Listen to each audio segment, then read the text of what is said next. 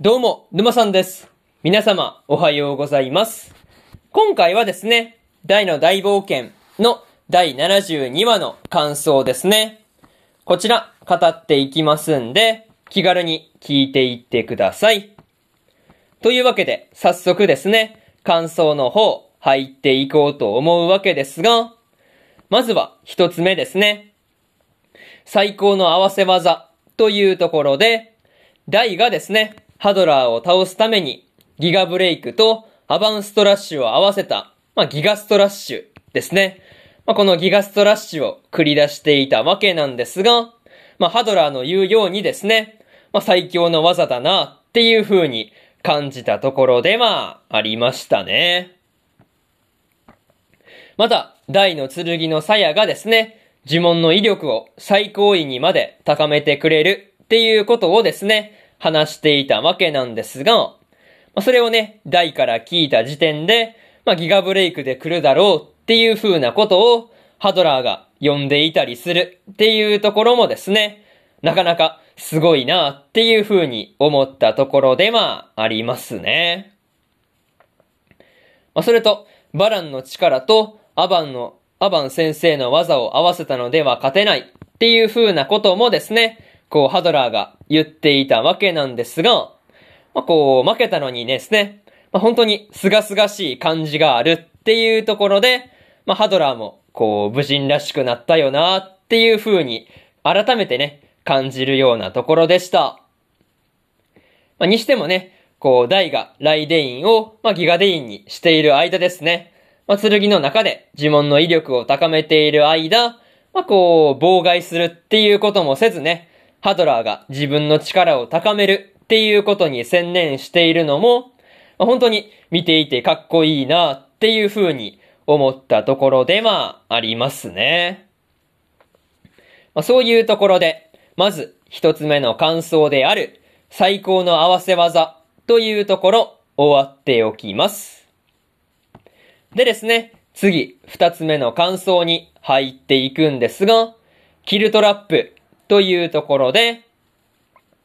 ダイとハドラーがですね、戦いを終えて握手をしているっていう時にですね、キルバーンが、まあ、仕掛けたキルトラップをですね、作動させ、まあ、作動させていたわけなんですが、まあ、決闘をですね、まあ、容赦なく怪我してくるっていうところがですね、なんともムカッとするようなところでまあ、ありましたね。まあ、とはいえ、キルトラップの一つであるダイヤのナインですね。まあ、これでダイとハドラーが危ないっていう時にですね、まあ、密かにポップがですね、内側に入って助けに入っていたんだっていうところは、ナイスっていう風な感じでしたね。そう。あのままポップが来なければさすがにやばかったわけですからね。まあ、それを思うと、なかなかポップもうまいこと立ち回ったなっていう風な感じでした。また、この時のポップがですね、ハドラーと親衛騎団は信用できても、魔王軍は信用、まあ、信じられないっていうことを言っていたわけなんですが、まあ、そういうところでね、こうポップの中でのハドラーと親衛騎団に対しての評価っていうものがすごく高いんだっていうところが伝わってきて、まあ、すごく印象に残っているところではありますね。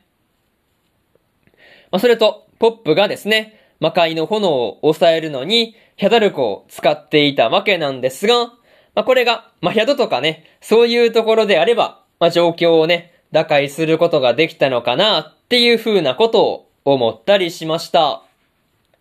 まあ、そういうところで、二つ目の感想である、キルトラップというところ、終わっておきます。でですね、三つ目の感想に入っていくんですが、消えない炎というところで、キルバーンの仕掛けたキルトラップの、まあ、こう、魔界の炎がですね、まあ、ヒュンケルのグランドクルスでも吹き飛ばすことができなかったっていうところはですね、ま、さすがに絶望しかない感じでした。また、キルバーンがですね、まあ、こう、作動させただけで何もせずに立ち去ったっていうところはですね、まあ、ヒュンケルとレオナとマームでは、まあ、炎をですね、外から破ることはできないっていう風に判断したからっていうところも、こうあったりするんだっていうところで、まあそういうところが分かってくると、まあこう何もせずに立ち去ったっていうところが納得のいくところでまあありましたね。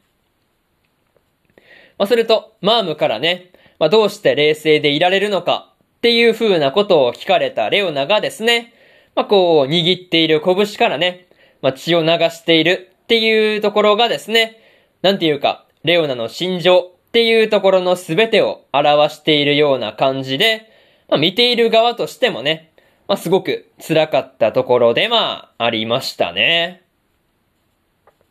まあとはいえ、レオナたちがですね、グランドクルスを弾かれたっていうことから、魔法力でしか破ることができないんじゃないかっていうことに気づいたのはですね、ま、かなり大きいんじゃないかなっていうふうに思ったところでまあありますね。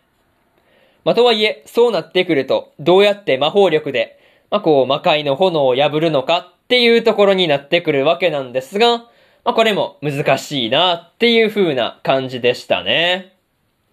まあ、そういうところで三つ目の感想である消えない炎というところ終わっておきます。でですね、最後にというパートに入っていくんですが、今回でダイとハドラーの決闘がですね、まあ、ダイの勝利っていうことで決着していたわけなんですが、まあ、決闘の最後の最後でですね、まあ、キルバーンの邪魔が入ったっていうところは、イラッとするところではありましたね。まあ、それでも、ポップがですね、ダイヤの9の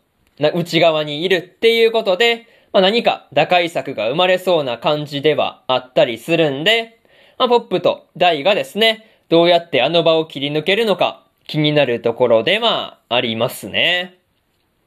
また、マームがですね、ラストでダイヤの9を、まあ、素手で外側から殴ったりしていたわけなんですが、まあ、本当にどうすることもできないんだっていうところがショッキングな感じでした。まあ、とりあえず次回の話では、ダイたちがどうやってダイヤの9から脱出するのかっていうところが今から楽しみなところでまあありますね。まあ、そういうところで今回の大の大冒険の第72話の感想ですね。